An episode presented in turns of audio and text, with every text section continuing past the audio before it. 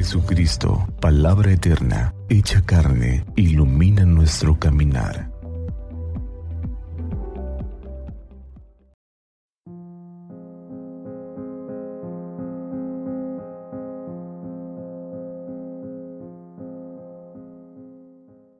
...24 de febrero... ...sábado primero de cuaresma... ...del Santo Evangelio según San Mateo... En aquel tiempo, Jesús dijo a sus discípulos, Han oído que se dijo, ama a tu prójimo y odia a tu enemigo.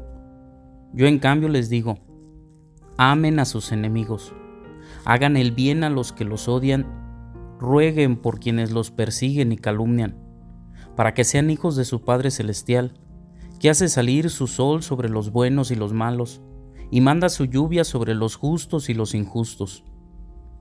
Porque si ustedes aman a los que los aman, ¿qué recompensa merecen? ¿No hacen eso mismo los publicanos? Y si saludan tan solo a sus hermanos, ¿qué hacen de extraordinario? ¿No hacen eso mismo los paganos? Ustedes pues sean perfectos, como su Padre Celestial es perfecto. Palabra del Señor. Gloria a ti, Señor Jesús. Hay una pregunta que en el Evangelio surge y que hace Jesús a aquellos que lo escuchan, que son sus discípulos. ¿Qué hacen de extraordinario?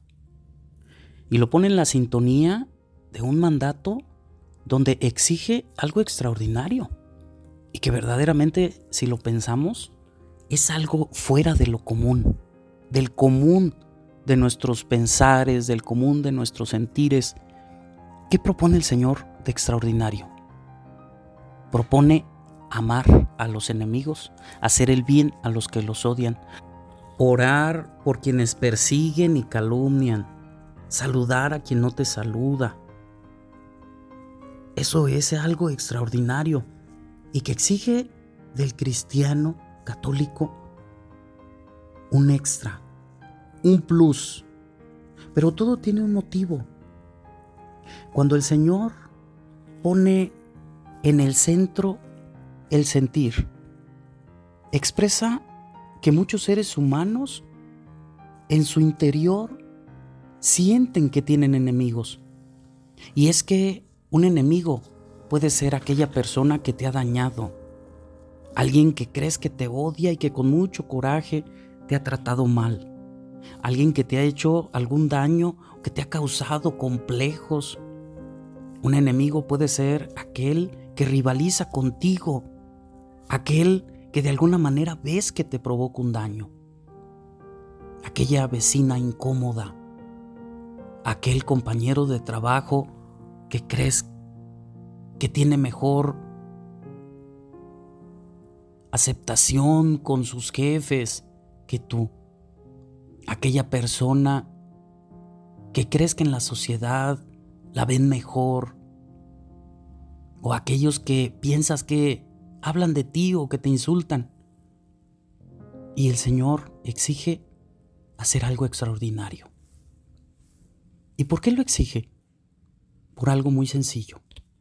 El Señor no quiere que vence el mal. El odio, el rencor, es mal. Es parte del mal. Y cuando tú odias, cuando tú tienes un enemigo que de una manera grande en tu corazón dejas que nazcan los sentimientos agresivos, sentimientos destructivos para ti mismo, haces que el mal crezca y que el mal venza.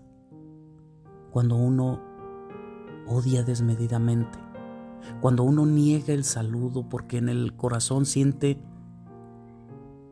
sentimientos contrarios, dejas que vence el mal. El mal se hace presente y triunfa sobre el cristiano. Y por eso el Señor cuando dice, cuando quiere algo extraordinario el Señor, nos lo pide. Y algo extraordinario es no dejar que vence el mal, no dejar que nuestros sentimientos destruyan nuestra vida, nos vayan haciendo más amargados, más tristes, más insensibles, nos vayan haciendo cada vez más infelices más cercanos al mal y más alejados de Dios.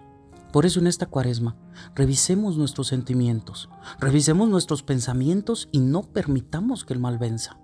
Hay otras formas de hacer justicia contra aquellos que pensamos que nos han dañado, pero la solución no es el espiral de violencia. Hoy encomendemos a Dios nuestros sentimientos, nuestros pensamientos y pidámosle que el Señor nos dé paz, paz para llevarla, incluso aquellos que sentimos que de alguna manera nos han hecho el mal. Que Santa María nuestra Madre nos cubra con su manto y que iluminados por la palabra del Señor tengamos un día lleno de bendiciones.